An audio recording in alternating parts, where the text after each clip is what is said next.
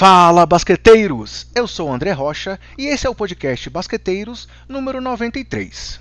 E hoje nós falaremos sobre os jogadores que têm chances de irem ao seu primeiro All-Star Game 2021, além de falar sobre a confirmação do evento que aconteceu hoje, dia 4 do 2, confirmando que ele vai acontecer mesmo em 2021, lá no dia 7 de março. E, certamente, também teremos aqui nesse programa muito assunto sobre o Boston Celtics e sobre o Oklahoma City Thunder, pois comigo estão duas convidadas que daqui a pouquinho eu vou apresentar para vocês e que sabem muito desses dois times. Além disso, vamos comentar rapidamente sobre o jogão que houve entre Nets e Clippers nessa semana e falar sobre os jogadores, técnicos e calouros eleitos melhores do mês de dezembro e janeiro na NBA.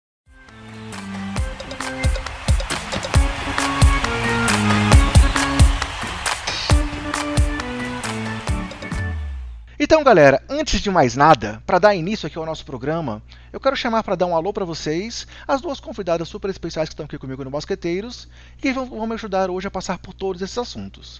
Elas são a Agatha Máximo e a Drica Varina do NBA das Minas. E aí, meninas, bem-vindas! Vamos começar por ordem alfabética, Agatha? Você pode dar um oi para a galera primeiro? Eu posso, mas a ordem alfabética seria a Drica primeira, que ela mente o nome dela, viu? já, já vou começar expondo aqui. É verdade. Boa noite. É, obrigada pelo convite. Você me chamou para com uma cubista, né? Então, assim, metade do, do podcast vai ser sobre Celtics e eu já me preparei psicologicamente para isso. Mas você tem seu espaço também, fique tranquila. Vai dar para falar do Thunder, vai dar para falar principalmente do Shai hoje. Então, fique Pode tranquila deixar. que a gente vai aproveitar. E aí, Drica, bem-vindo ao Basqueteiros. Mais uma vez você está aqui comigo, né? Você já participou uma vez por áudio e hoje, enfim, uma gravação aqui. Boa noite, André. Boa noite, Agatha. Depois desse ataque gratuito, eu tô aqui quieta no meu canto, passando calor nessa cidade e eu sou atacada dessa maneira. Ninguém nem sabe meu nome. Se vocês não tivessem exposto isso, ninguém nem saberia. Boa noite. Assim, né? É o bom que ela sabe, entendeu? Que a gente vai falar muito. E nem vai ser de Jason Tatum nessa noite, né? Porque a gente tá falando sobre é, primeiras aparições em All Stars. E aí eu vou defender meu outro neném nessa noite, né? Que é o Jalen Brown. Então teremos aqui um embate de Shai e Jalen Brown. Mas eu tenho certeza que você vai conseguir espaço para falar do Tatum também. Se bobear até o Campbell, você bota na discussão. Tenho certeza disso, não? Ai, gente, já, já marcaram o bingo, né? A gente brinca no NBA das Minas que todo, todo episódio existe alguma possibilidade de a palavra, né, de o nome Jason Tatum aparecer. E ele sempre aparece de uma maneira ou de outra. Então, a, a galera que nos ouve já marcou o bingo aí em outro podcast. E é claro que a gente sempre dá um jeitinho de colocar todo mundo Legal, legal. Então, ó, muito obrigado, meninas, por, por aceitarem o convite. É, falei com vocês e prontamente vocês toparam. E a ideia é justamente a gente passar, então, por esses principais nomes que a gente espera que possam ir para o All-Star Game. É o Star Game que foi confirmado, como eu falei lá no começo da na abertura do programa, e que já teve hoje a divulgação da primeira parcial da votação, pois a votação já estava acontecendo, é, mesmo sem a confirmação do jogo. A ideia era que talvez, se o jogo não rolasse, é, a votação servisse apenas para indicar os jogadores que mereceriam ir para o jogo, ainda que ele não acontecesse. Mas então, antes de entrarmos no assunto propriamente dito agora, eu vou só dar um tempinho aqui para dar aqueles recados gerais para a galera sobre onde encontrar o conteúdo aqui do Basqueteiros. É, o nosso podcast está aí nos principais agregadores, como Anchor, Google, Apple, Castbox, estamos no Deezer e estamos também no Spotify, sempre com o nome Basqueteiros. Temos também as nossas redes sociais, é, onde sempre também podem procurar para conversar com a gente, com o nome Basqueteiros e o nome do usuário, arroba BasqueteirosNBA, sendo o Twitter o principal meio de comunicação aí com nossos ouvintes. Além disso, temos o nosso grupo no WhatsApp, criado aí durante a bolha da NBA, que é um lugar que a gente consegue trocar uma ideia muito legal com todo mundo. Tem gente que saca muito de basquete por lá. E por último, mas obviamente não menos importante, o nosso podcast também nessa temporada, que é a terceira aqui do, do Basqueteiros, está sendo publicado dentro do portal Jumper Brasil. Então, se você, além de querer ficar bem informado sobre o basquete como um todo, quer achar aí um outro caminho para encontrar o nosso conteúdo, é só ir lá no Jumper. E a última novidade ainda vai vir por aí, mas aguardem que vem novidade no YouTube sobre o Basqueteiros. Beleza, então meninas, podemos falar de NBA? Podemos começar a falar sobre o All-Star Game de 2021? Com certeza. Bora lá, bora lá, que eu tenho muitos argumentos aqui para defender certas pessoas.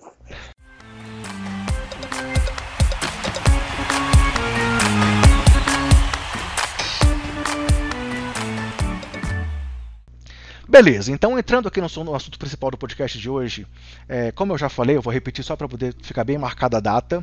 O All-Star Game foi confirmado nesta data, a informação saiu ali pelo Chance, é, de que a NBA confirmou o All-Star Game para o dia 7 de março em Atlanta. Já foi falado sobre a questão, ia ser definido alguns detalhes ainda. Não sabemos se haverão os, os torneios é, individuais, como três pontos, é, enterradas e de habilidades. Talvez eles também aconteçam, mas o jogo em si está confirmado. A NBA estava com muita dúvida se o jogo iria acontecer ou não, devido a esse cenário de pandemia, mas como também foi divulgado hoje que na última semana não houve nenhum jogador testando positivo para o coronavírus, parece que também foi um fator que pesou positivamente para Adam Silver e companhia confirmarem que vamos ter All-Star sim. Então, o All-Star Game que só não aconteceu em 99, aquele ano do lockout, também não vai parar nesse ano de pandemia. E aí, a votação já vinha acontecendo aí pelas redes sociais, é, Twitter sendo utilizado, o app da NBA, o site da NBA, e hoje saiu a primeira parcial. Lembrando que a votação para o All-Star Game, desde 2017, devido àquele famoso caso Zaza Pachulia, onde o Pachulia quase foi o All-Star Game por uma votação em peso do povo da Geórgia, e a NBA acabou mudando as regras, então hoje a votação é composta por três blocos. 50% do voto vem dessa votação do público, 25% de uma votação dos próprios jogadores e 25% de uma votação feita pela imprensa. E essa parcial divulgada, obviamente, é da votação dos torcedores. Lembrando também que desde 2018 o All-Star Game também mudou e não é mais disputado no formato leste contra oeste. A votação ainda é feita por conferências, mas o mais votado de cada conferência se torna o capitão do time e depois ele vai escolher ali os jogadores que vão participar, cada um com seu time, né?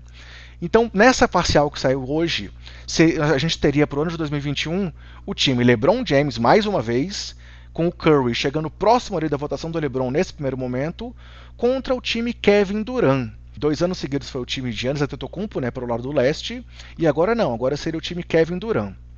E os outros nomes votados nesse momento, que seriam os titulares do jogo, lembrando também que os reservas são escolhidos pelos técnicos da NBA, então essa votação toda entre público, jogadores e jornalistas é só para definir os titulares. Hoje, os titulares seriam, se a votação fosse apenas até agora, e só do público, tá? Eles seriam no lado oeste: LeBron James, Nikola Jokic, Kawhi Leonard na parte de alas e pivôs, e os armadores seriam Stephen Curry e Luka Doncic. E no lado leste, é, Kevin Durant, Giannis Antetokounmpo e Joe Embiid entre alas e pivôs, e Bradley Beal e Kyrie Irving entre os armadores. De novo, esses são escolhidos por conferência, mas na montagem do time isso vai se misturar. Então, meninas, antes de começar a falar sobre quem seriam os possíveis jogadores que vão pela primeira vez, e aí vocês vão ter espaço para falar sobre os queridinhos dos times de vocês. Sobre os titulares, eu acho que não temos nenhuma grande surpresa, né? Pois até o Bradley Bill, que é um nome que talvez antes da temporada não fosse visto como um possível titular, tá voando até aqui, né? Sim, eu acho que a gente não tem nenhuma grande surpresa, apesar de que eu inverteria algumas ordens aí. Mas eu é o esperado. Concordo, Drica? Concordo, concordo com a Agatha. E eu acho que talvez o, o, o nome que alguém pudesse questionar, como você falou, do Bradley Bill, não pelo que ele faz, porque, meu Deus, né? Coitado. Coitado. Nada contra Russell Westbrook, mas coitado, tá sofrendo lá. Talvez fosse por isso, né? Por questionar o desempenho do time, porque o, o desempenho do Bradley Bill, ninguém seria louco de questionar. Mas eu acho que a gente não tem surpresa por, por saber como é o, o fã da NBA e pelo, pelo que essas, é, esses 10 estão jogando na temporada, né? E é. aí, com relação à ordem dos 10 aí de cada de posição de quadra, talvez, assim como a Agatha, eu inverteria algumas coisas, mas com relação aos titulares, eu acho que é isso aí mesmo, não tem muito o que questionar. E aí, aí eu trocaria alguns titulares. Quem, quem não seria titular para você que está sendo no momento? Olha, não não tô dizendo que não merece, mas eu acho que o Paul George está fazendo a melhor temporada da carreira dele. É a maior, é, é a maior a porcentagem de cesta de três da liga. Então eu trocaria Paul George, Kawhi por, por, por, Paul George, sem sombra de dúvidas. E eu acho que o Sabonis tinha que estar ali pelo menos no quinto lugar. Sa Saborinho tá jogando muito eu, esse eu ano. concordo. É, ele o fez George triple double, triple double, não, double double em todos os jogos, né? Cara, o Paul George, ele está em todas as minhas votações, inclusive. Gostaria de salientar aqui.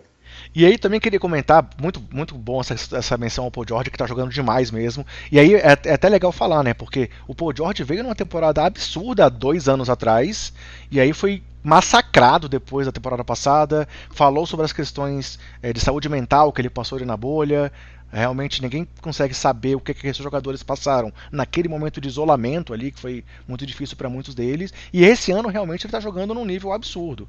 Então concordo com vocês. Mas eu queria ressaltar também, entre os nomes aí de peso ou mais famosos, que o James Harden já está ali coladinho no Kyrie e também eu quero ressaltar que realmente, se ele começou aquela temporada, a temporada de uma forma, entre aspas, até ridícula lá em Houston, é, não querendo jogar, mostrando desinteresse, em Brooklyn ele está vindo com uma temporada bem interessante, inclusive liderando a NBA em assistências, né? Então, não sei não se o Harden não vai, não vai beliscar uma vaga de titular aí pra frente. O que, é que vocês acham? Eu não concordaria, para ser honesto. Eu acho que a. Não porque eu não gosto do James Harden, mas porque eu acho que, apesar das ausências do Kyrie aí em alguns jogos, assim como o James Harden, eu acho que ele tá sendo mais regular, né? Porque ele começou a temporada bem, enfim. E eu particularmente prefiro o Kyrie Irving jogando do que James Harden. Não gosto do estilo de jogo. E principalmente para um All-Star, né? Kyrie Irving é, é, bonito ver o cara jogar, né? Eu, eu, eu assim, gostaria de odiá-lo, gostaria. Já né? passou né? toda a sua mágoa dele, então? Tudo que passei na mão dele, mas eu não consigo odiar ele, né? E o jogo dele é sensacional, assim, não dá. Então eu, eu não concordaria. E eu acho, inclusive, que o James Harden está aí muito próximo, inclusive, do Kyrie, é porque é votação popular mesmo. Porque, para mim, o Kyrie é, está melhor do que ele. Talvez se a gente tivesse aí mais, mais tempo eu mudaria de ideia, porque o Harden de fato está jogando, voltou, né, a jogar muito bem no Brooklyn. Mas como já está batendo a porta, eu ficaria com o Kyrie. E o Duran à frente do Giannis aí, sendo capitão pelo lado do leste, surpreende vocês, não? Não, para mim não. não. é, é, o mínimo que é. precisa acontecer para um cara que voltou de uma lesão e está jogando melhor do que a temporada de MVP em 2014. É ridículo, né? É um absurdo. O cara voltou de uma, de uma lesão seríssima, de um ano parado. E se uma pessoa, assim, um completo leigo que não sabia que ele tinha se lesionado, que nunca tinha ouvido falar do Kevin Durant, jamais imaginaria que ele ficou um ano parado com uma lesão de Aquiles quando viu o primeiro jogo dele. Inclusive em termos de explosão, de velocidade, Sim. total, né? É verdade. Ele, ele não teve sequelas, basicamente. É uma máquina. É verdade, é verdade. Então vamos lá, vamos seguir agora então para a pauta principal do podcast, já que a gente deu essa passada aí sobre os principais jogadores e quem está sendo titular nesse momento. E eu vou trazer aqui a lista dos jogadores, inclusive que, ó, não, não tô mentindo, tá? Mas eu tinha listado 12 nomes como possíveis jogadores que poderiam ir para o All-Star Game desse, desse ano pela primeira vez, e 11 deles estão aqui na votação, então realmente é, é tá coincidindo. Eu, a primeira curiosidade vamos lá, boa, vamos lá. Eu tinha colocado, eu tinha colocado Malcolm Brogdon. É, mas realmente, assim, tinha colocado pelo que ele tem jogado em Indiana, mas sei que ele é um cara que não tem muito hype, né? Apesar de ter sido, inclusive, calor do ano, ele é um cara que é, é um jogo mais. É, menos atrativo aos olhos aí do grande público. Como vocês falaram que a votação realmente é popular, talvez ele não apareça tanto como o Ben Simmons, que é o último votado entre os armadores. Mas então, respondendo a sua pergunta, o nome que eu tinha pensado em trazer e que não está votado é o Michael Brogdon. Vocês acham que eles teriam, ele teria alguma chance com os técnicos de poder estrear no All-Star Game esse ano? Estrear eu acho difícil. Talvez pudesse estar no, no roster, né? Ficar na reserva. Para mim, o nome que mais falta e que eu não vi aqui é o Conley, né? Mike Conley, que tá jogando muito, liderando o Oeste, que não é qualquer conferência, né, Adriele? E. Ah, Vai querer cair nessa de novo. E se a gente faz um apanhado assim de offensive rating, defensive rating, é, junto, eu tava vendo inclusive umas estatísticas aqui, porque a gente. Uh, eu gravei, falei sobre o Utah Jazz esses dias aí. Uh, ele seria o MVP. Ele tem os melhores números da temporada, inclusive. Então, assim, me espanta não tá nem cotado. Ele realmente está entregando agora o que a gente esperava que ele entregasse quando chegou no Jazz, né?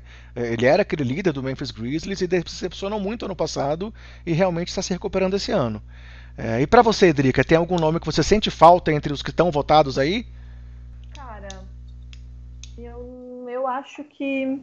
Eu não vou falar Campbell Walker, tá? Eu vou ser, eu vou ser uma pessoa racional aqui. Não vou falar, nem eu votei nele, tá? Não vou, vou, vou ser racional, de verdade. Acabei de ser clubista, vou ser um pouco racional aqui. É, um pouco também, não é? Eu não sei, eu assim, concordo com, com a Agatha e até com você, eu acho que eu colocaria o Brogdon sim. É, deixa eu passar o olho aqui. Trey Young. Ah, não, tá ali. Tá ali eu ia tá falar, ali. meu Deus, cadê o Trey Young, gente? É... Clay Thompson tá ali, né? Pois é, o Clay Thompson tá sendo votado.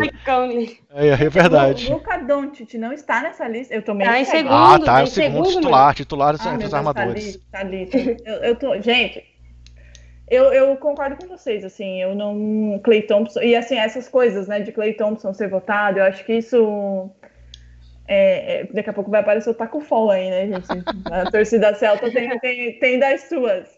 É, essa votação popular mexe muito com isso, né? Tem muita gente que a gente acha que deveria estar aqui e não está, mas gente que nem tá jogando e está. Aconteceu isso no, no ano passado também, né? Com, com o Curry. Mas tirando esses dois, não me vem ninguém aqui agora na, na mente que eu colocaria entre os, os votáveis nesse momento. Então, assim, passando para o resto da da lista que eu trouxe, que os outros estão todos aqui, vale só um comentário antes, que realmente a gente tem nomes que estão aqui, seriam estreantes no All-Star Game agora, se caso sejam votados, inclusive pelos técnicos, mas é, são jogadores que talvez a gente não contasse com eles no começo da temporada. Antes da temporada começar, tem nomes que a gente não esperaria que tivesse nessa lista. E aí eu vou trazer primeiro dois nomes desses, que são da Conferência Leste. Dois aí são do frontcourt, né, estão entre os, os alas e pivôs, e são o Julius Randle, que está ali em oitavo na votação popular, e o Jeremy Grant, que está em décimo. E aí, trazendo aqui só alguns números dessa dupla, o Randle, nesse momento, ó, dia 4 de fevereiro, tem médias de mais de 22 pontos por jogo, quase 11 rebotes e 6 assistências, é, estando ali com aproveitamento de quase 50% nos arremessos, quase 40% nas bolas de 3, enquanto o Jeremy Grant, é, apesar da temporada a, podemos dizer, ridícula do Detroit, vem muito bem também, com médias de quase 24 pontos, quase 6 rebotes, é, 45% nos arremessos em geral e 40% nas bolas de 3 também, além de quase um roubo e mais de um toco por partida. Esses dois, claro, eles estão aí porque eles estão merecendo, é, e não só por apelo popular, mas vocês acham que eles têm chance de realmente chegar aí na, na lista final e serem votados pelos técnicos para irem para o Jogo das Estrelas? Eu acredito mais no Julius Randle. Por tudo que ele tem feito, de fato, assim. É, a gente teve no começo da temporada, né? Um, a gente até acho, comentou, né? Meu Deus, as surpresas da temporada. E o Knicks estava entre essas surpresas justamente pela temporada que ele vem fazendo, né? E que a gente não esperava que, com a experiência dele, nesse momento, ele estivesse fazendo uma temporada desse, nesse porte, assim, nesse nível. Então, se eu fosse apostar entre um dos dois, é, alguém que seja mantido pelos técnicos, para mim seria o Julius Randle. É, o Knicks caiu agora para nona posição, mas estaria no play-in ainda. Então, realmente, é, é, é uma. No começo, né? É. Ninguém pensou, eu acho, que Sim. o Knicks ia manter aquele começo, né? A não ser o Rob Porto, né? Que se ilude com muita facilidade. É verdade. Eu- a paixão move as pessoas, né? Você sabe muito bem disso. O meu time não me decepciona nesse ponto. É, eu prefiro pular esse assunto porque meu Chicago me decepciona lá desde 99. e aí, Agatha, você acha que o Grant também tem alguma chance? Você acha que o Randall pode chegar ou nenhum dos dois chega na lista final dos técnicos? Eu preciso dizer que eu sempre defendi os dois. O, o Julius Randle é um produto de Kentucky, né? Kentucky é incrível, eu sou fã. Tô quase virando Lazarine já, fã de Kentucky. Mas ele é um jogador que mudou muito o estilo de jogo, né? Ele teve passagem pelo Lakers, mas no Knicks parece que ele se encontrou com o que ele vem fazendo agora. Eu gosto muito, achei incrível, maravilhoso o que ele faz hoje em dia ainda dá tempo de crescer bastante. Ele tá com 26, né? Então tem bastante coisa para fazer. E Jeremy Grant eu sou suspeita, né? É óbvio que na época de, de Oklahoma ele não estava jogando o que ele tá hoje, mas eu dou muito crédito ao trabalho que o Billy Donovan fez com ele de desenvolvimento, a convivência que ele teve com o pessoal do Nuggets, né? Um time que chegou à final de temporada, e ele chega no Pistons para ser um franchise player, se der tudo certo né? O que é uma super responsabilidade. E até, até o presente momento, ele tá fazendo valer. Corre no sangue, né? É, não, e, e realmente se a gente for pensar bem, assim, eu- sou um dos que não, não dá para entender porque que o Denver não aceitou abrir o bolso para tentar manter o cara. É claro que o Denver assim começou mal a temporada, vem crescendo. A aposta deles foi no Michael Porter e dá até para entender, né, que o Porter foi muito bem na bolha também, mas eu acho que o Denver tinha que ter se esforçado para manter o Grant. É, foi uma, uma daquelas típicas economias que pode ser um barato que sai caro, né? É, vamos lá, seguindo em frente aqui então, vou trazer mais dois nomes para a pauta que também são nomes que podem ser considerados surpreendentes para já estar nesse momento nessa, nessa votação. Que são, do lado oeste agora, o Christian Wood, surpreendente de novo, mais uma vez, não pelo que tem jogado, mas porque ninguém contava com esses nomes na lista é, do All-Star Game.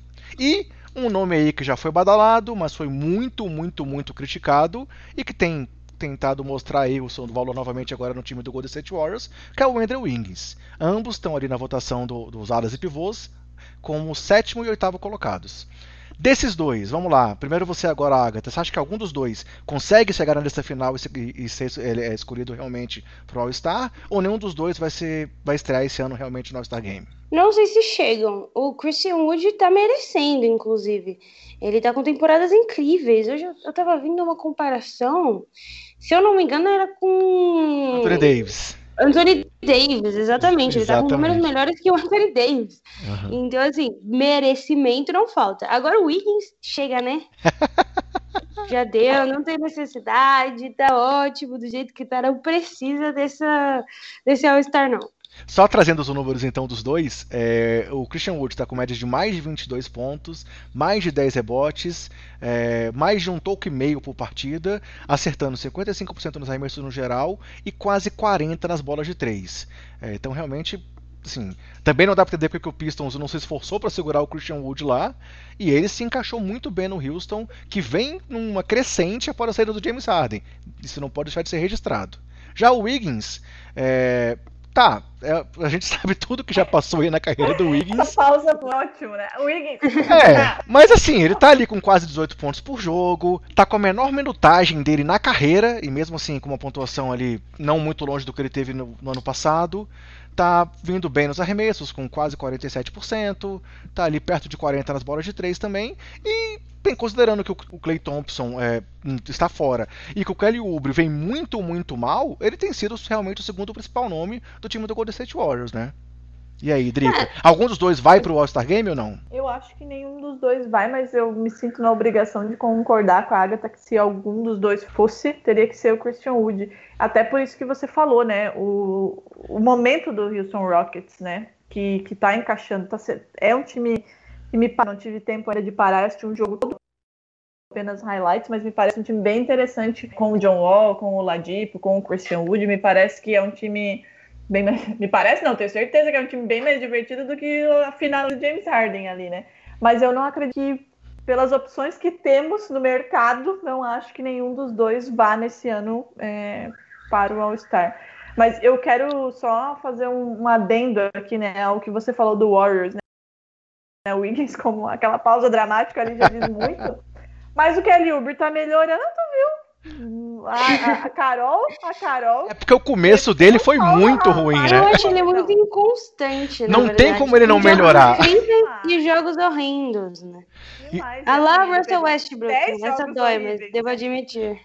É. Ele pegou uns 10 jogos horríveis no começo da temporada. Então, aí não tem como ele não melhorar depois do que ele estava jogando no começo da temporada. A régua é muito baixa, né? Então, qualquer coisa Eu aposto que se ele estivesse no OKC, ele estaria destruindo. É, eu confesso que assim, quando o Warriors anunciou o Uber, eu falei, cara, que sacada, conseguiram reforçar Sim. muito bem, foi ótimo. E me surpreendeu mundo, né? como ele tá mal. É, é, realmente assim, ninguém esperava que ele fosse jogar tão mal assim. E aí eu não sei se tem algum outro fator que está impactando, alguma questão pessoal que não foi divulgado, alguma coisa assim, mas realmente ele tem melhorado e espero que ele realmente consiga ajudar mais o time do Golden State, porque é um cara que tem um potencial muito grande, né? Sim, e era um cara que era para chegar para encaixar de fato, né? Sim, com, sim. com a ausência do Clay Thompson, né? Mas deu ruim. Eu acho que foi praga da Agatha. Ela, essas pragas Será? aí meio perigosas. Aí é um mistério. Vamos lá, seguindo em frente aqui então, vou trazer de novo uma dupla, né, mais outros dois nomes. E aí são nomes que eu acho que talvez tenham um pouco mais de chance de conseguir a vaga. Não sei se vocês vão concordar comigo, mas eu vou trazer dois nomes que talvez eu acho que tem no mínimo chance ali de brigar. O primeiro é o Zion Williamson, que vem aí numa temporada, apesar do Pelicans estar muito mal, vem numa temporada de dominância gigantesca nos garrafões da, da NBA, com média de quase 24 pontos por jogo, mais de 7 rebotes quase 60% de aproveitamento nos arremessos, e aí caiu um pouco nas bolas de 3 para 37%, mas vem com mais de um roubo de bola por jogo e está mostrando aquela dominância que se esperava do Zion é, quando ele veio do, do, do, do, college. E outro nome que eu quero trazer para discussão, e aí vou tirar meu clubismo um pouco de lado agora como torcedor de Chicago, e também como alguém que sofre muito com as coisas que acontecem de vez em quando com ele, é o Zé Clavini, que ano passado chegou a ser cogitado também, e tá ali, no momento ele é o quinto da votação entre os armadores. Tá atrás ali dos dois titulares, do Harden que a gente falou, de um nome que a gente vai falar sobre ele mais pra frente. Achei que já ia cantar essa bola. Um nome que vai ser falado mais pra frente e o Zé Clavini. Então vamos lá, Drica, começa com você agora. Zion vai pro All-Star esse ano e o Lavine tem alguma chance? Cara, o Zion eu não tenho dúvidas que ele vai. É, por tudo isso que você falou, pelas, enfim, pelas estatísticas, pelo que, pelo que ele vem fazendo em quadra. E porque é o Zion Williamson. A NBA não vai deixar ele de fora de um All-Star Game, mas nem que ela mesma tenha que abrir uma exceção para colocar ele nesse All-Star. Então, assim, é, eu acho que. E por merecimento ele estará lá, né? Ele vem fazendo uma ótima temporada, os números você acabou de ler aí provam.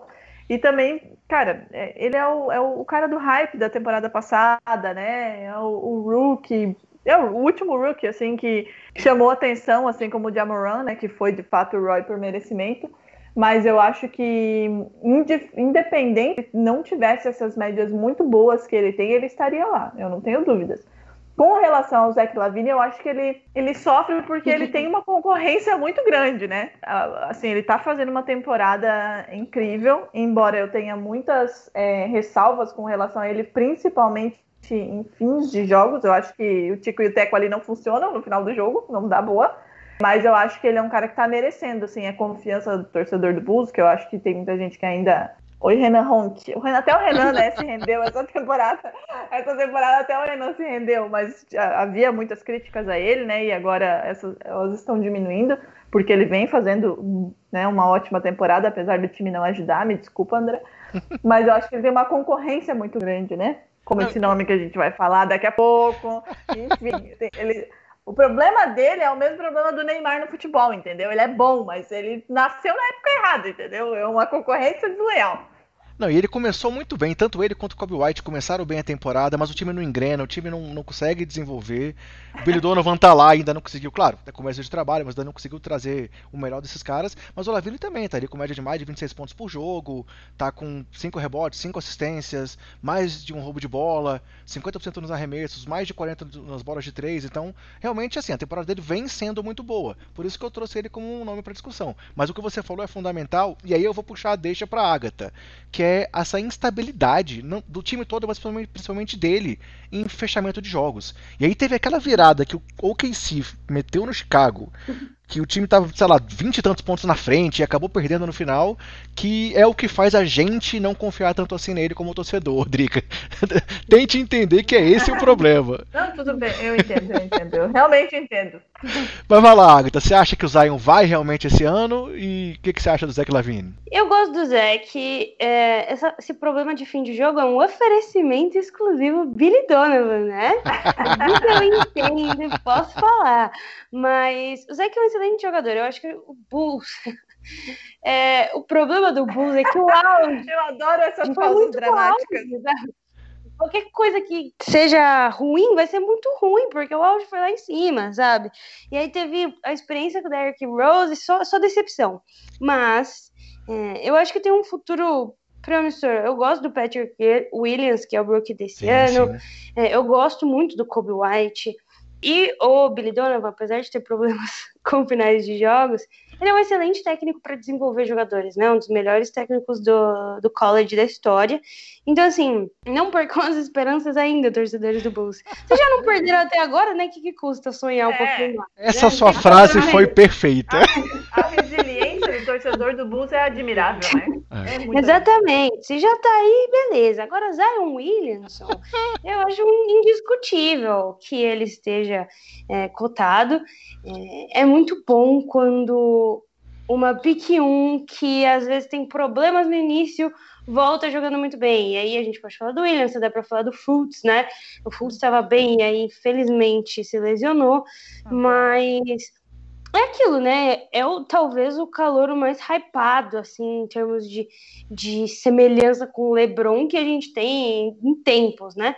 Então, se, se tá bem, para mim tem que ir. Tá jogando muito, né? Vou fazer agora, então, aqui, já que a gente vai separar dois nomes pro final, que a gente não sabe ainda quais são. Agora, agora eu vou trazer um trio pra gente discutir, tá? É um trio de armadores, um do leste e dois do oeste. E também vou querer saber de vocês quem vocês acham que realmente tem chance de chegar esse ano. Pelo leste é o Colin Sexton, que está ali voltado nesse momento na sétima posição, atrás desses nomes que a gente já citou, do nome que ainda não foi citado, e do Trey Young. É, o Sexton vem uma temporada muito surpreendente no time do Cleveland, né? Realmente, assim como a gente falou do Christian Wood, tem gente que coloca o Sexton como candidato aí jogador que mais evoluiu. Ele está com mais de 24 pontos por jogo, 4 assistências, 50% nos arremessos, mais de 44 nas bolas de 3 é, um roubo de bola por jogo e tem conduzido o Cleveland também a uma campanha surpreendente.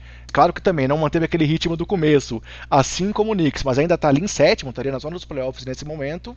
O outro nome, já passando para a Conferência Oeste, é o CJ McCollum, que aí há vários anos segue sendo o fiel escudeiro do Damian Lillard, vem mais uma vez muito bem, com quase 27 pontos por jogo, está lesionado no momento, mas vai voltar antes do All-Star Game, 5 é, assistências por partida, é, recorde de pontos esse ano, né, com esses quase 27 pontos, também mais de 40% nas bolas de 3, quase 48 nos arremessos, e vem uma temporada aí muito boa novamente, e Jamoran, que foi o calor do ano, já citado por vocês, e que nessa temporada vem com mais de 19 pontos por jogo, mais de 7 assistências, 7.4 assistências, mais de um roubo de bola e também bem nos arremessos, com, com 50% no geral, apesar de menos de 30 nas bolas de 3. Vamos lá, vamos fazer agora então uma votação sobre esses três. Vou começar agora então com você, Agatha. Jamoran, tem chance realmente. O CJ, enfim, vai desencantar e chegar ao All-Star. E o Sexton tem alguma chance de ir nesse grupo do, do leste? Eu acho que o já vai. É, vai e merece. É um jogador incrível. Se, ainda bem que aquele, aquela torção dele lá não foi nada demais, que ele uhum. voltou, já tá tudo bem, voltou jogando bem. E o Memphis ele... tá muito bem, né? O Memphis tá ali em quinto no oeste, também é uma, uma, posição surpreendente, né? Apesar de ter perdido vários, assim, vários jogos suspensos por conta do protocolo de Covid, né? Exatamente, acho que o Memphis é o, é o time que menos jogou, né? Sim, sim. A galera tá descansada, é bom que vai chegar lá pro final Uh, e vai poder decidir provavelmente as posições, né? Porque tem essa história de play-in é, e tudo mais. Pode ser que eles mesmos tenham que decidir o futuro deles, então torna as coisas mais fáceis. Foi mais ou menos o que aconteceu na bolha, né? Uhum. É, dependia só deles quase que eles esperam que o, que o Suns pegue essa vaga, mas torna as coisas mais fáceis. Uh, o CJ merece, já vem merecendo um tempo, só que é complicado você viver na sombra de Damian Lillard, né? Uhum. Não é qualquer sombra, é um jogador muito bom e às vezes realmente ficou ofuscado. E olhando para outro lado, Colin Sexton para mim titular. Não quero nem saber. Tira Kyrie Irving, tira James Harden, Jalen Brown nem nunca ouvi. Colin Sexton Pra mim é titular depois daquela bola, depois daquele jogo contra o Brooklyn Nets. Depois no jogo seguinte ainda destruiu de novo. Então, assim, sem, sem conversa, Colin Sexton é meu All-Star do, do leste. E aí, Drica, concorda com a Agatha mais uma vez ou não? Ela foi um pouco efusiva, né? Ela passou um pouco dos limites, como a gente pode perceber aí. É, mas, né, assim, o que, eu vou dizer de Agatha Máximo, né? A hora dela vai chegar daqui a pouquinho, quando a gente citar aí dois caras. Eu concordo com quem vai e quem não vai, quem eu acho e quem eu gostaria que fosse ou não. Assim, o Jamoran, pra mim, se ele não fosse rookie na temporada passada, eu ia lá meter fogo na casa do Adam Silver, porque não faria o menor sentido. É um cara que eu adoro ver jogar. É um cara jovem e que tem uma personalidade absurda dentro de quadra, é, para além do que ele faz, né, da habilidade que ele tem, do quanto ele é decisivo, é, a personalidade dele me agrada muito, porque ele é um cara muito jovem e que tá pouco se fudendo para todo mundo, tá jogando, tá se divertindo e é isso aí. Colin Sexton vem fazendo uma temporada incrível nesse Cavs que surpreendeu muita gente. É um time que a gente dava como morto já né, há algum tempo. E para mim tem sido um, do, um, dos times mais divertidos de se ver jogar, sim. Tá oscilando, sim, tá oscilando. Mas é um time que, para mim, assim, eu, eu, eu realmente gosto de assistir eles jogarem.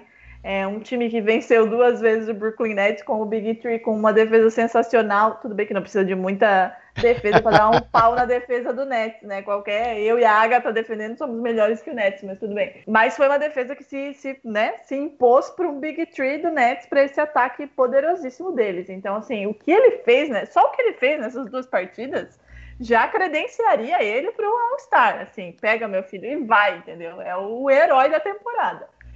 Claro que daí eu vou ter que aqui contemporizar toda essa emoção de Agatha máximo, né? A gente precisa impor limite essa menina, também não é assim, né? Enfim, mas eu acho que ele merece sim estar lá, né? Zoeiras à parte, né? Não é só por, por, por, esses dois jogos do Nets. O que ele vem fazendo nesse Cavs, para mim, credencia ele de fato para esse All-Star. E o CJ McCollum, assim, aí sim eu vou concordar em gênero, número e grau com a Agatha. Ele já vem merecendo há muito tempo. O problema dele é que você olha para um Portland e você fala, porra, eu tenho Damian Lillard e CJ McCollum. Quem é que escolheria CJ McCollum? Ninguém. Não é porque ele não merece ou não é porque ele não é bom. É porque o Damian Lillard ofusca qualquer um, né? É difícil. Então, assim, nesse ponto sim eu vou concordar com tudo com a Agatha Máximo. Com relação ao Colin Sexton, eu acho que ela precisa dar uma segurada na emoção. Mas, no fim das contas, sim, Jamoran, para mim, indiscutivelmente estará lá. E Colin Sexton talvez corra o risco de não estar, mas não porque não merece. Mas aí entra de novo aquela questão do Zach Lavine, que é da concorrência mesmo. Então, chegando aqui aos dois últimos nomes dessa lista, e aí agora eu vou passar um nome para cada uma de vocês. São os dois nomes que a gente já conversou lá no começo, de brincadeira, a gente está brincando como nomes não falados, mas a gente já citou no programa, que são o do Shai Gilgos Alexander, né, na Conferência Oeste, e do Jalen Brown na Conferência Leste. Então, quero começar pedindo para você agora, Drica. Shai. O Shai tem alguma chance de ir pro Star Game ou ainda é muito cedo pro Shai conseguir essa vaga? Eu gosto muito de ver o Shai jogar. Eu gostaria de deixar isso claro já no, no começo da minha fala. Ótimo. Começou bem. gosto muito de vê-lo jogar de verdade. Porque assim como o Jamoran, eu acho que ele é um cara divertido de se ver jogar, sabe? E de fato divertido. E esse OKC é um time divertido, porque é aquela coisa, né? Vai pro tank, vai pro tank, não vai porra nenhuma, né? Os jogadores de fato não estão querendo. Inclusive, a Agatha tava meio bolada com esse time no começo. Quando começou a ganhar, ela falou: opa, vamos seguir. Quem ganhar vai perder, quem perder é. vai ganhar. É, negócio que não dá pra prever.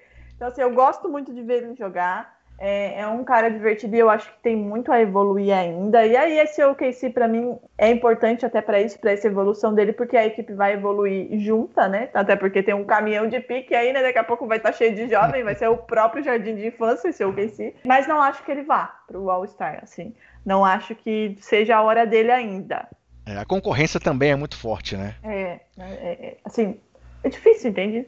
Tem jogadores mais prontos. Uhum. De novo, não significa que ele não jogue muito bem, que ele não seja extremamente importante para o OKC, que ele não seja um dos destaques da geração dele.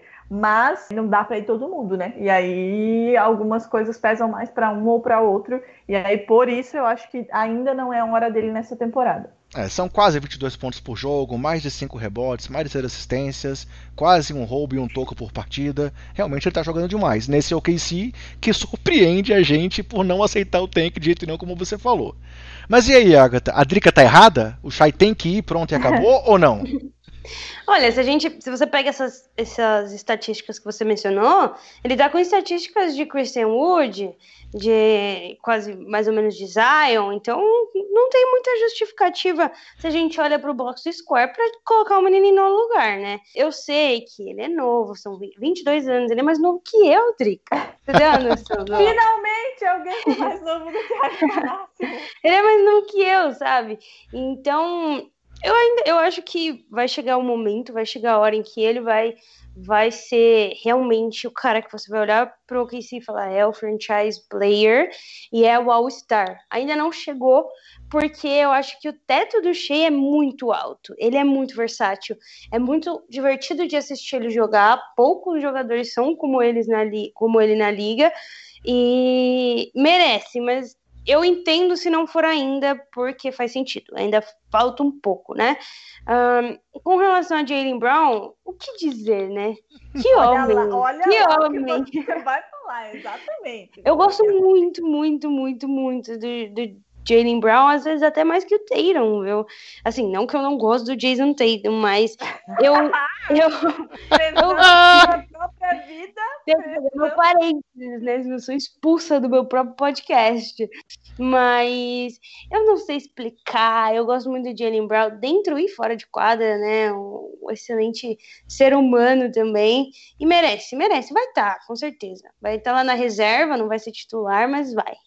É, o Jalen Brown vem com uma média aí de mais de 26 pontos por jogo. É, ele e Tatum tendo mais de 26 pontos por jogo é uma coisa que o Boston não tinha desde Bird e Kevin McHale, né, Drick? Então tá vendo muito bem.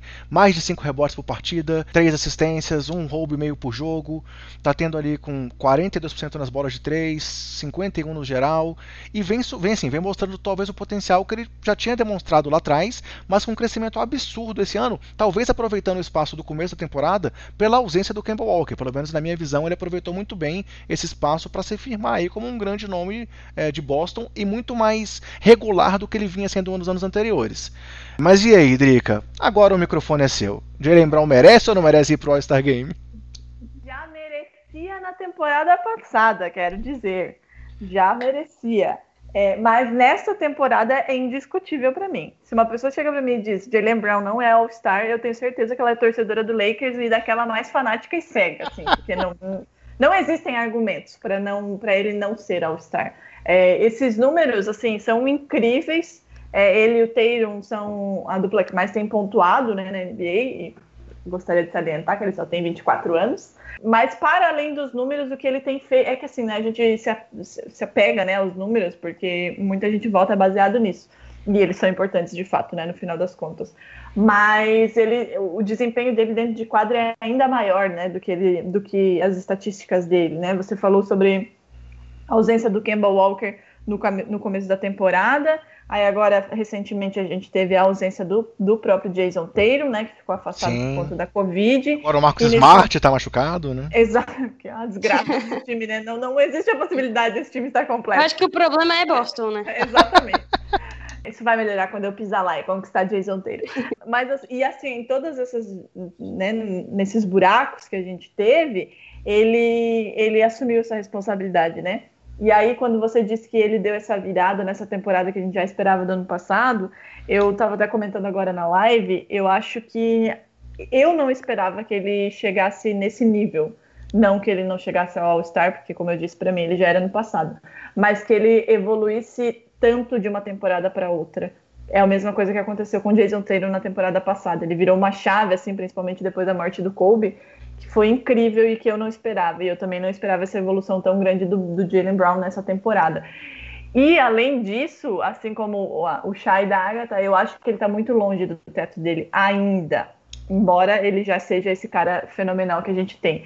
Então, assim, ele é muito completo, sabe? É, embora ele divida esse protagonismo com o Tatum, eu acho que os dois entenderam agora agora, só agora, embora eles já sejam né, os protagonistas há muito tempo, acho que agora eles entenderam que de fato eles são os protagonistas dessa equipe e que ela vai girar em torno deles. E isso ajudou muito para essa evolução e para esse salto dos dois. Tanto é que a gente vai ter os dois no, no, no All-Star, né? Então, assim, merece, já merecia na, na, temporada passada, ainda não chegou perto do seu teto de evolução, acho que ele vai evoluir muito mais, assim como a Agatha, obviamente, né? Eu gosto muito do jogo dele. Não, a live que eu estava anteriormente, olha, olha que absurdo, eles tiveram a coragem de me perguntar Jason Taylor ou Jalen Brown, quem está melhor? Vocês acham, né, que eu respondi óbvio que não, né? Não, não tenho né, capacidade para responder um negócio desse. Eu acho que eles se complementam muito, né? E o Jalen Brown, assim, é, falando, né, do Jalen Brown, já que Jason Tatum dessa vez não é o tema do podcast, ele é muito completo e eu acho que ele encaixa muito bem com a cultura de Boston, sabe? Ele é, assim como a Agatha falou, dentro de quadra ele é incrível, faz coisas incríveis e melhora a cada jogo. Fora de quadra, ele é um cara fenomenal, extremamente inteligente, extremamente engajado com a comunidade. E a comunidade de Boston e ele, assim, encaixaram de um jeito muito, muito bacana. Então, eu realmente acho que ele vai ficar no Boston, assim vai ficar. Mais uma pergunta sobre ele. Ano passado, é, claro, o Ingram mereceu o prêmio de MIP também pelo que mostrou, mas o meu voto para MIP, eu até fiz aqui algumas previsões do podcast, era do Tatum, porque eu acho que realmente aquela virada de chave dele depois da morte do Kobe, o retorno dele depois, jogando pra caramba, cresceu demais quando o Boston cresceu. Para mim, o MIP do ano passado, na minha opinião, tinha sido o Tatum. Você acha uhum. que o Brown tem chance de ser o MIP desse ano, ou esse crescimento maior de pontuação de outros nomes, como a gente falou aqui, é, do Wood, outros jogadores que cresceram bastante, como o Julius Randle, é, estariam na frente dele?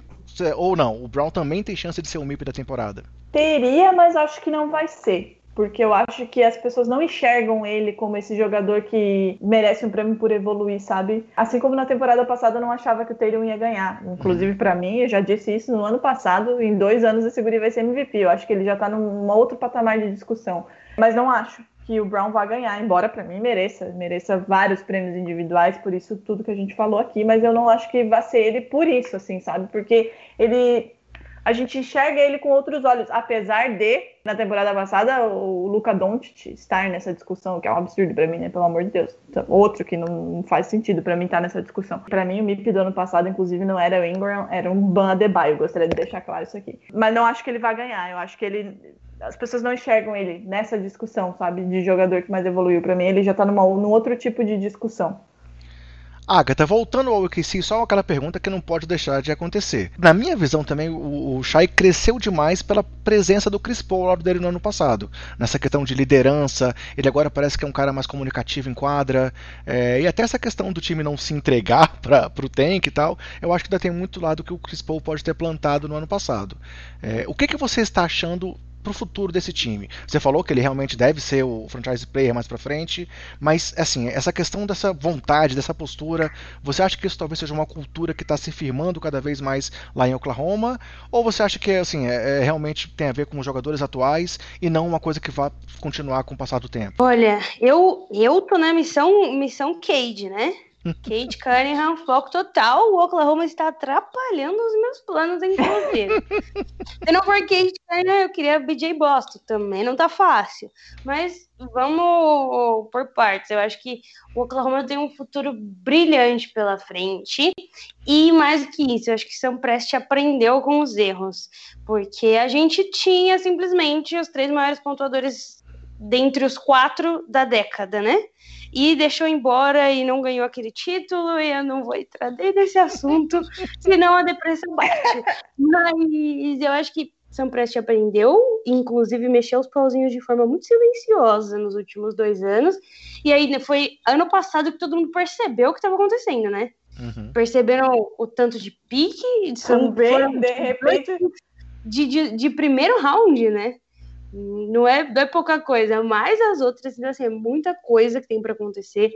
Eu não sei, difícil saber qual é uh, a ideia do Samprest com relação a essas piques, né? É, eu não sei qual é a ideia do, do Samprest com essas questões, se ele pretende pegar essas piques e transformar em um jogador é, mais veterano, um jogador mais valioso, é, e aí fica sempre minha torcida pro Dallas não fazer nada em, é, em volta do Luke e a gente puxar, né? Mas... Ai, ilusão da pessoa. Mas para os próximos anos, eu espero que a gente vá bem nessa próxima loteria. O draft de 2022 é um dos drafts mais talentosos assim dos últimos anos, em comparação com o desse ano. Não tem, não tem nem o que falar. Bem melhor. Então, o meu objetivo esse ano era tancar. Não vai, não tá dando porque o Oklahoma não sabe, não sabe perder, não sabe ir mal. A gente tá numa, numa, numa meio da tabela ali, né? Acho que a gente tá em décimo, em décimo por aí décimo primeiro, agora eu não sei certinho. Mas o ideal era estar em último. Eu queria estar em último, eu queria estar igual o Austin Westbrook agora. Mas não deu. Ou, ou, ou, o Minnesota Timberwolves que nunca consegue sair é. dali também, né? O, o Minnesota ainda vou dar a colher de chá por tudo que o Anthony Towns passou e tudo mais, né? Mas o, o Wizards, pelo amor de Deus. Não, não. Drica, eu falei que eu, eu vou resgatar o Bradley Bill pro Celtics. Drica, e o Boston? Assim, ele, o time estava na liderança da Conferência Leste até ter os jogos ali adiados por conta do, da questão do Covid. Ainda está ali em quarto, é, mas tem times muito fortes perto dele ali, como o Brooklyn, o Milwaukee, o Philadelphia que está com o Embiid voando esse ano. De novo, ano passado eu apostava no, no Boston como finalista da NBA, campeão do Leste. Qual a sua Pensar. expectativa para esse ano? Você acha que realmente, mesmo com o Sixers crescendo, com esse Nets aí, com esse time que se formou agora, com o Giannis tentando superar a, a, trava dele nos playoffs, você está confiante que o time pode vencer a conferência? Ou esse ano está mais difícil que o ano passado até? Primeiro eu gostaria de dizer que eu não acho que o Nets vai ser finalista da conferência, como todo mundo está dizendo. Já disse isso lá no começo, antes de ver de fato o time depois de desmontado em quadra e essa defesa horrorosa, pior que a do Celtics. É, então, primeiro, não para mim não estará no final da conferência, não acho que esteja, se estiver, parabéns. Com relação ao Celtics, assim, como eu disse, eu gostei meu clubismo agora, né, na live de, de, de pouco tempo atrás. Eu acho que se o Celtics não fizer algumas movimentações na, até a trade deadline, e, e aí é, falando um pouquinho aqui sobre a entrevista que o Danny Ainge deu hoje de manhã ainda, saiu, saíram algumas coisas, né, algumas prioridades para ele. Ele disse que precisa muito de um cara que, de um shooter que hum, defenda, e, e de fato a gente precisa. Mas para mim, se o Celtics não trouxer pelo menos, ou melhorar, três, três posições, três tipos de jogadores, a gente não chega na final da conferência que é um armador, porque fui completamente iludida e enganada por Jeff, Teague. tô, tô nessa admito, também. Admito que fui completamente enganada. Mas aí veio a surpresa, né, no Peyton Pritchard, que, meu Deus, tesourinho, não. Infelizmente se machucou, mas já tá voltando. Então a gente precisa de um armador. A gente precisa de um 3D urgentemente, porque o OJ vai ficar eternamente para ser esse 3D e nada de acontecer. E aí eu mencionei uma possível, e aí, assim, com dor no coração, até me perguntaram, né? Falaram, ah, mas e se ele for trocar Campbell Walker, né? Porque isso tá aí pipocando há muito tempo. Uhum. Né? Não acho que não acho que seja o momento, de fato. Assim, eu acho que uh, existe uma cobrança exacerbada em cima dele, uma cobrança que vem desde a bolha, que ele sequer jogou o começo da bolha e quando jogou não jogou 100%, né? Teve que fazer cirurgia no joelho. Male Male tinha se machucado em Charlotte, embora esse problema no joelho dele já seja uma coisa mais crônica, mas assim, não, não perdeu muitos jogos, né? Chegou em Boston, o que aconteceu? Dou uma bala para vocês, se vocês adivinharem. O cara teve que ir para faca. Então, assim, acho que é, existe uma cobrança muito injusta em cima dele. Mas, como para mim só existem três jogadores introcáveis no Boston, se o, se o Danny de trocar, não vai ser uma surpresa, não, não vou me surpreender. E aí, por isso que eu falei do Bradley Bill. Mas se a gente não trouxer pelo menos um 3D, é, um shooter para vir do banco e um armador, vamos chutar aí o Jeff Teague, uh, não, não temos chances de chegar na final de uma, numa final de NBA.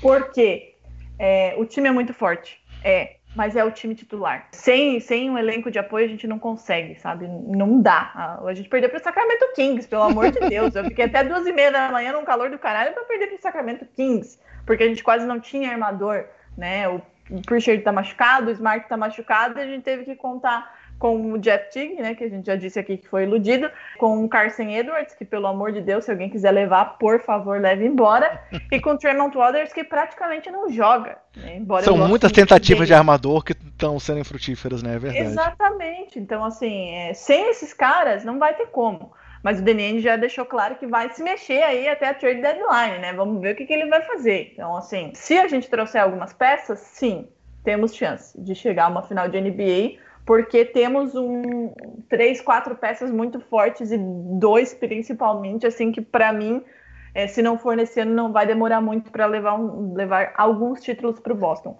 Mas precisamos nos mexer, senão não, não vai rolar, assim, levando em consideração que a gente tem o Sixers que está muito forte, que a gente tem o Milwaukee Bucks que sempre né, chega e esperamos aí de fato que o Antetokounmpo supere, né? Sabe Deus que trauma ele tem aí dos playoffs Miami Heat, que é um time que já vem encaixado, né? Não, não tá assim, não, não embalou da, do, do, final da temporada passada para cá, mas a gente sabe que é um time encaixado, que pode virar a qualquer momento, como virou na temporada passada. Para mim, o Nets não vai lugar nenhum, mas né, pode surpreender também aí, né? Vai que faz 200 pontos por jogo mas para mim precisa de mudanças. Aí sim a gente pode pensar numa final de, de NBA. Fechando então, amarrando só o assunto dos jogadores que podem ir pela primeira vez no All-Star, a gente comentou aqui 12 nomes que seriam estreantes no All-Star Game, mas fechamos aqui que são três os caras que realmente devem ir para o All-Star Game pela primeira vez em 2021, que são Zion Williamson, Jamoran e Jalen Brown, correto? Ou algum outro nome vai, vai, a gente acha que vai, e eu esqueci de citar, acho que foram esses três realmente, né? Claro, esquecendo Colin Sexton pelo lado da Agatha, né, a, gente, não, a unanimidade foram nesses três nomes, né? Deixa ela. Colin Sexton estará presente. Titular, segundo Agatha Máximo. Tá, tudo bem. Acho que é melhor a gente passar para o próximo ponto do podcast, deixa, então, deixa. né? Finge que nada. Eu, eu preciso dar meus palpites, entendeu? Porque eu, eu já tenho a fama de que eu vou errar. É, então, é, mas ela melhorou. Mas melhorou ainda. Porque, se, assim, se fosse, se fosse na temporada passada da NBA e ela falasse vai, coitado, poderia já começar a chorar que não ia rolar. Não, dava aposentadoria. ela deu uma melhorada. Legal. Então, seguindo em frente aqui, meninas, agora eu vou trazer alguns assuntos da semana ou do mês passado na NBA.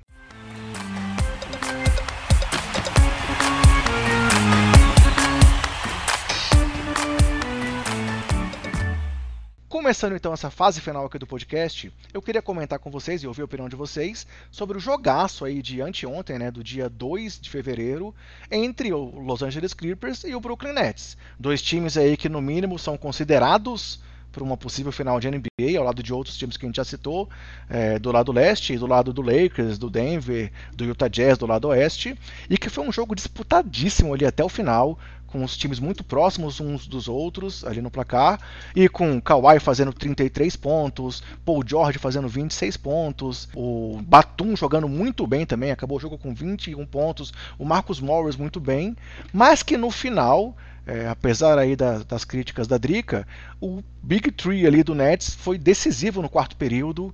E aí combinaram para 90 pontos aí Duran, Kyrie e James Harden, além de 14 assistências do Harden, 3 bolas de 3 do Joe Harris que ajudaram muito também, 6 bolas de 3 do Kyrie Irving que acabou com 39 pontos, Duran também fez 28 pontos e pegou 9 rebotes. E no final realmente o Big Three botou a bola ali embaixo do braço. E apesar do Kawhi e do Paul George lutando do outro lado, garantiram uma vitória que foi muito importante e foi marcante aí para esse time, que é no momento o time com a melhor campanha contra times que têm mais de 50% de aproveitamento. É um fato importante de citar, pensando até numa hora aí de decisão lá para frente. E aí eu queria saber de vocês, o que vocês acharam desse jogo?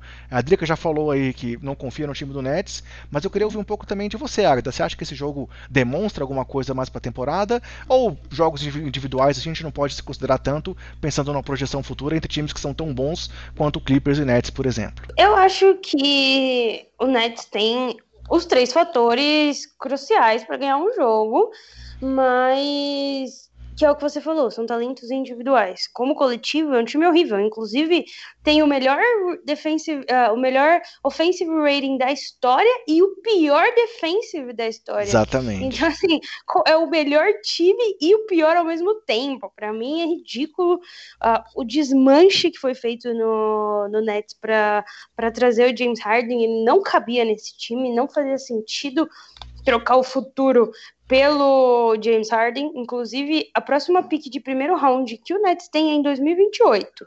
Então, essa é a situação atual do time. Se não ganhar agora, se não conseguir fazer virar, é mais 10 anos de Brooklyn Nets se recuperando das pernas, né? Mas eu acho que não, não significa muita coisa, não, sendo bem sincera. Um jogo de playoff é, são sete jogos, né? Então, são sete jogos que eles vão ter que jogar como nunca. Agora chegou, chegou o Champert, né? Se não me engano, o Iman Champert vem uhum. pro time. E ainda tem uma vaga.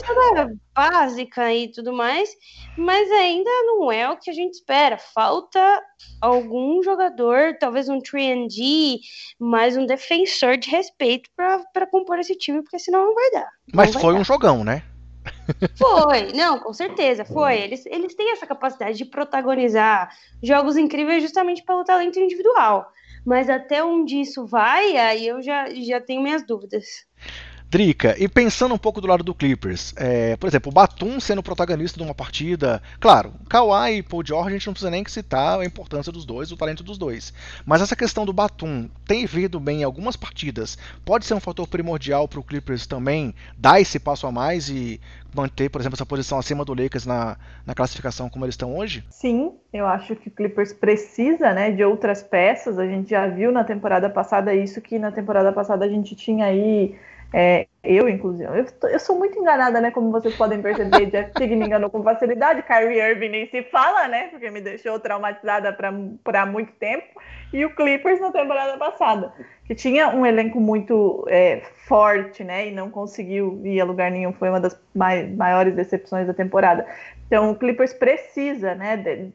O Clippers tem é, um elenco de apoio, coisa que o Nets não tem, mas precisa de caras que consigam em algum momento se sobressair quando a gente tiver aí um Kawhi sem jogar, né? O que acontece com frequência, principalmente na temporada regular.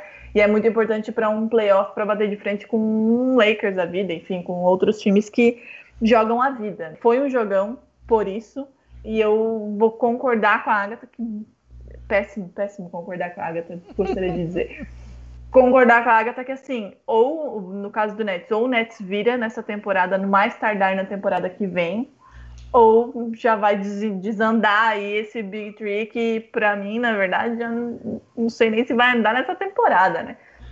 E aí porque falando, fato, uh, diga. Porque de fato, assim, né, eles não, não, eles deram tudo pelo James Harden. E isso tá, está muito evidente. Uma, uma equipe que consegue ser dois extremos dessa maneira, para mim, não é coesa e sólida o suficiente para chegar a uma final de NBA, né? Porque assim, foi um jogo, ok, um jogo, mas como a Agatha disse, é um é uma uma e a gente tá falando de uma série, uma série de primeiro round, por exemplo, uma série que os caras têm que vencer sete, né? São sete jogos. Não vai ser sempre que o ataque vai meter 200 pontos e o outro time não vai defender, até porque, né? Nenhuma defesa é tão frágil assim. Então, para mim, não vai dar boa para esse Nets, não. E aí, falando sobre essa questão desse all-in aí que o Brooklyn deu, dois nomes que a gente falou muito deles aqui são resultados da outra vez que o Brooklyn fez isso, né? Tanto o Brown quanto o Tatum vieram de piques do Nets, né, Drica? Ah, eu, o maior assalto da história, né, minha gente? O que, que eu vou dizer? e o Brooklyn não aprendeu, né? Porque, assim, cometeu o mesmo erro. é, é outro dono, disse, outro GM, tudo e diferente. Os erros né? são os mesmos. Como a Agatha disse, é pique de primeiro round em 2028, gente. A gente tá em 2021. Olha o OKC aí, o vai doar pique pro Nets poder fazer pois é. Pique, cara. Eu, a única coisa que para mim valeu nessa troca, para mim não, para todo mundo, foi o Caris LeVert salvar a vida dele por causa Realmente, disso. É verdade. De resto, uma tragédia. Vamos lá, fechando o podcast então, eu vou trazer aqui os vencedores dos prêmios de calouro do mês de dezembro barra janeiro, técnico do mês de dezembro barra janeiro e do jogador do mês em cada conferência. Entre os calouros, o, a grande steal aí do draft para muita gente, né? O Tyrese Halliburton foi o melhor do Oeste, com 10.7 pontos por jogo, 3.8 rebotes, 5.4 assistências, 1.1 roubos e um papel ali até de liderança, mesmo sendo calor no time do Sacramento Kings, que vem muito bem, inclusive, vem aí numa crescente nesse momento, é, venceu, se não me engano, 7 dos últimos 9 jogos, alguma coisa assim. É, e do lado é, leste, quem venceu foi o Lamelo Ball, que tem 12,2 pontos, 5,9 rebotes, 6,1 assistências e 1,4 roubos de média em dezembro, janeiro. E aí, meninas, os nomes são justos? Vocês acham que alguém poderia ter entrado aí, como o Wiseman ou algum outro nome? Ou realmente o Halliburton e o Melo foram os merecedores aí desse prêmio do calor do, primeiro, do primeiro mês da temporada? Halliburton, para mim, é o rookie do ano. Já decidi. Pra mim já, já tá decidido. Richard, você precisa de Adriele, Therese Halliburton é uma sensação. Eu gosto muito dele, muito mesmo. E tomara que o Kings monte um time de respeito ao redor desse cara, porque tá precisando, né? O Kings é uma tristeza. E o Halliburton tem um futuro excelente. E o bom é o bom, né? Tem, já, já vem com hype e tá entregando, tá entregando inclusive mais do que o irmão dele entregou no, no ano de rookie, ao meu ver. Não só no ano de rookie, né? E os dois recentemente venceram o Bucks, cada um, claro, com seu time, marcando 27 pontos cada. Então dá pra, quero, eu quero saber o que a família Ball tem contra o Bucks, né? Acho que a antipatia ao Antetokounmpo é grande lá, lá, lá pelos lados do Ball. Drica, eu vou falar então dos técnicos que pedi sua opinião. Os eleitos de técnico do mês foram o, no lado é, oeste o Queen Snyder e no lado leste o Doc Rivers. Não, não sim, à toa, os times que estavam ali em primeiro ou em segundo nas conferências até aquele momento. É, e aí, o Queen Snyder realmente está mostrando aquele algo mais é, que todo mundo já viu ele como grande técnico e agora talvez ele possa ser o técnico do ano. E o Doc realmente está mostrando que talvez fosse desgaste lá no Clippers ou realmente é aquela questão que o, o, técnico chega, motiva o time e depois começa a perder um pouco de pulso? O que, que você acha desses dois nomes? Cara, Doc Rivers é... tem experiência para falar de Doc Rivers, né? Não. saudades, né? Na final, meu último título foi com o Doc Rivers, mas mentira, não tenho saudades, gosto de Brad Stevens. É, mas eu acho que ele está fazendo um, um papel fundamental nesse time, né? Porque é, mais de uma temporada a gente espera o processo acontecer e eu acho que é coisa. Não que seja, nossa, meu Deus, revolucionário. Processo ok, seremos campeões da NBA. Não acho que é o caso. Mas eu acho que o time ele tá mais coeso nessa temporada, sabe? Inclusive já perdi para eles nessa temporada. Gostaria de dizer que não foi legal, até porque não gosto desse time.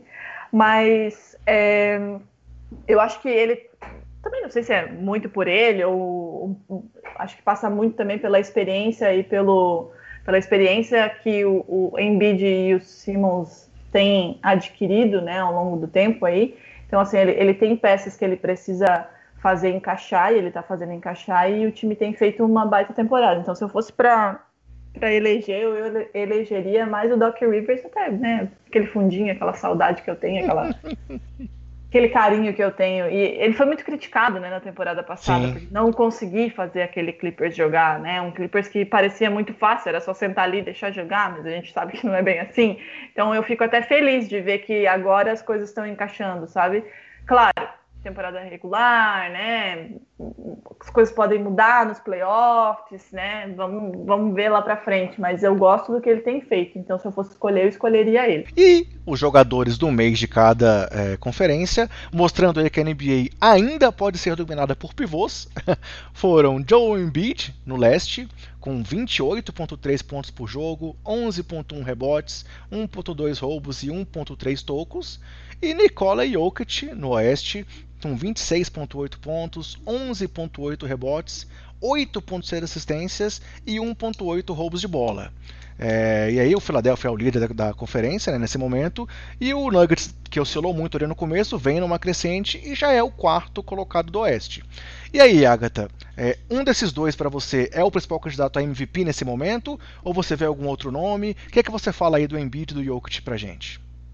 Os dois, para mim, são candidatos a MVP. E, inclusive, Joel Embiid é o meu maior sonho de princesa. Se eu achasse uma lâmpada agora e tivesse que fazer um desejo, seria Joel Embiid no meu time.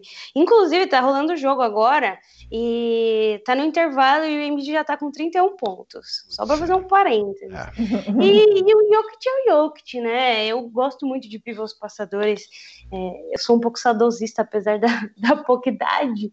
Eu gosto muito da, da galera antiga, então eu não consigo não comparar com os pivôs antigos, né? E ele me agrada muito.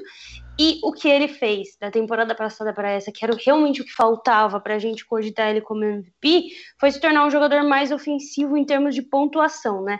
Ele passava muito a bola, pegava bastante rebote, mas deixava um pouco a desejar na hora de finalizar.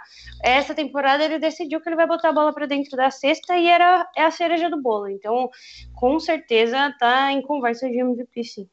Drica, realmente assim, o Jokic para mim desde o ano passado ele já tinha que estar tá mais citado nessa briga, ele realmente para mim ficava excluído assim, sem motivos, mas esse ano é impossível não colocá-lo na briga, né? E o Embiid parece que enfim fisicamente tá bem, não tá tendo problemas e tá mostrando que tá inteiro, né? O que, é que você acha? Cara, eu sofro, né, na mão do Embiid, então assim, sonho de princesa da Agatha e o meu terror, né? Embora, assim, a gente consiga defender bem ele, mas ok. É, eu, eu gostaria, inclusive, que fosse um dos dois, para que a gente tivesse é, de novo, sabe, esse cara grande, pivô, dominante, embora o Jokic seja um cara, um passador absurdo, né, para o porte físico dele. Mas eu gostaria, inclusive, de ver um dos dois como MVP. E para mim, assim, sem, sem a menor dúvida, os dois estão nessa briga. Eu colocaria o Duran também, porque, né, como a gente falou anteriormente, o homem parece que, sei lá, é uma máquina, não sente absolutamente nada. Mas para mim, os dois estão sim, e, nem, e assim, números indiscutíveis. O que eles têm feito, o impacto que eles têm tido nas suas equipes, já tiveram na temporada passada, mas eles conseguiram é, ampliar isso, né? É, assim, o Sixers, como a gente acabou de dizer, está é, brigando pelo, pelo Oeste e por uma final de NBA. E isso tem assim, o dedo total de Embiid.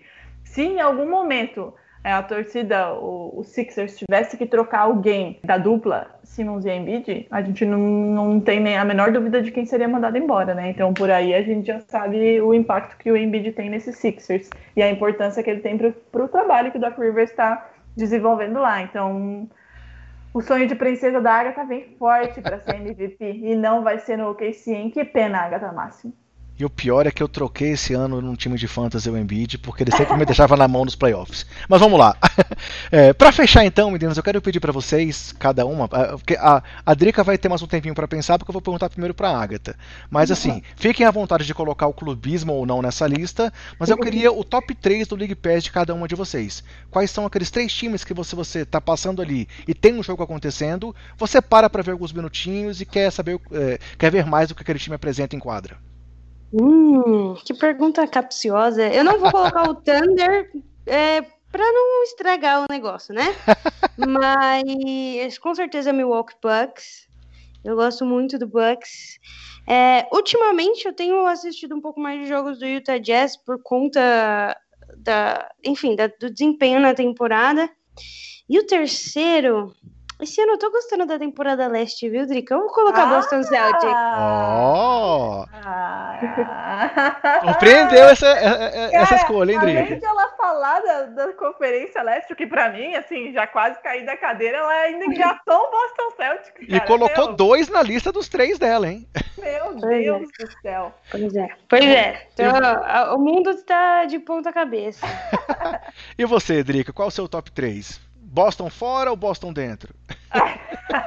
eu fiquei até duas e meia da manhã para ver se o time perder para o Sacramento Kings. Você acha mesmo que eu deixei ele de fora dessa lista? Realmente. De maneira alguma. Cara, o Boston Celtics, assim, pelo meu clubismo, claro, e porque eu amo de fato, assim, ó, amo, amo ver Jalen Brown e Jason Tatum jogando, assim, amo. É, eu falar que eu ah. coloco o Bulls na minha lista é só clubismo. Você falar que eu coloco o Boston não é só clubismo, eu concordo contigo. Não, não, não é, não é. Eu amo ver os dois jogar, eu amo ver Marcus Smart jogar por tudo que ele entrega. Então, assim, não faria o menor sentido deixar o Celtics fora dessa lista. Outros times interessantes. O Marquinhos, inclusive, me perguntou isso ontem ainda, quando a gente estava conversando. Deixa eu ouvir meu áudio de novo, que nem me lembro mais. Mentira.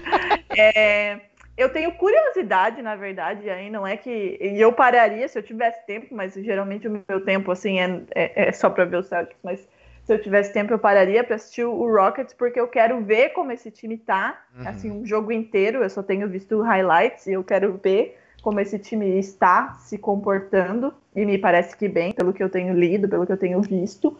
É... E eu gosto de ver o Kevin jogar que merda, né, cara? O Kevin estava morto até semana passada, praticamente, eu aqui sendo que gosto de ver o Kevin jogar. Eu gosto dos meninos também. Eu gosto de ver, assim, para mim é um time divertido e, assim, e traz aquela carga de surpresa ainda, sabe? De tipo, porra, a gente dava como morto, embora a gente saiba que não vai, assim, longe, é, é bom ver um time renascendo depois de tudo que aconteceu. E eu acho o Jared que é um... Allen chegou lá voando, né? Sim, sim, né? E aí tem aí o, o titular do All-Star, segundo a Agatha Máximo, né? Que faz coisas.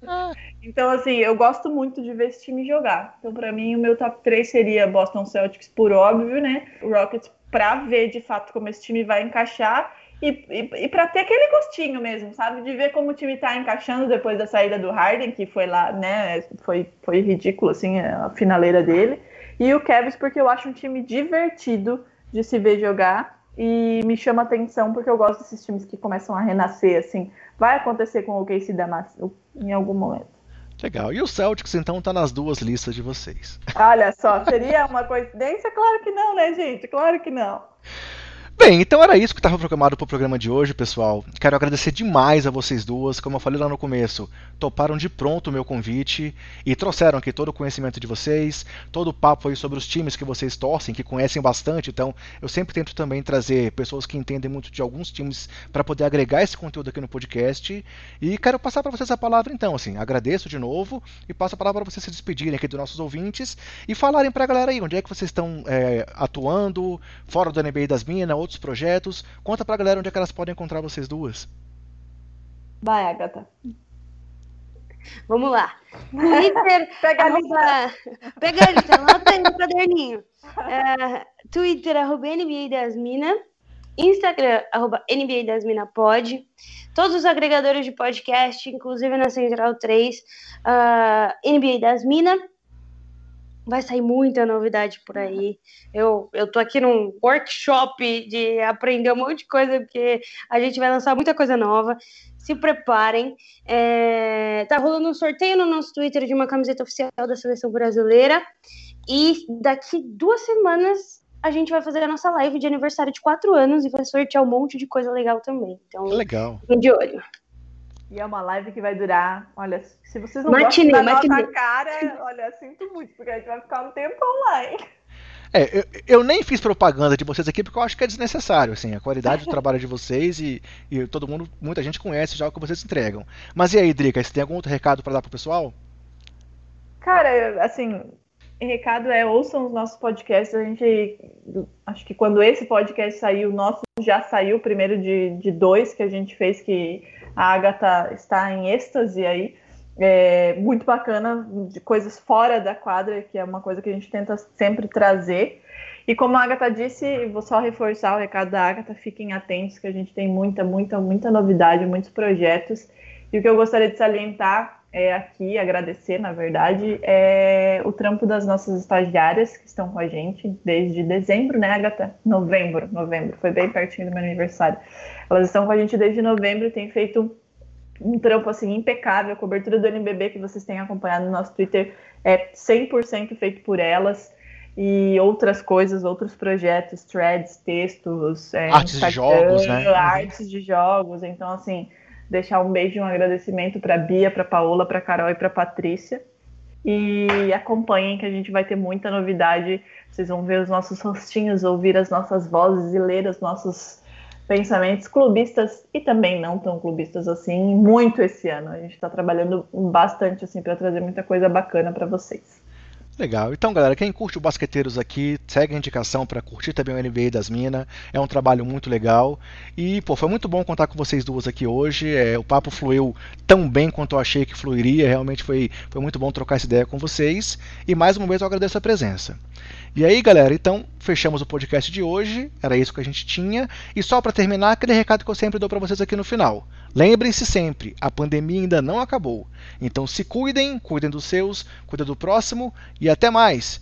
Tchau, Agatha. Tchau, Drica. Obrigado. Valeu. Tchau.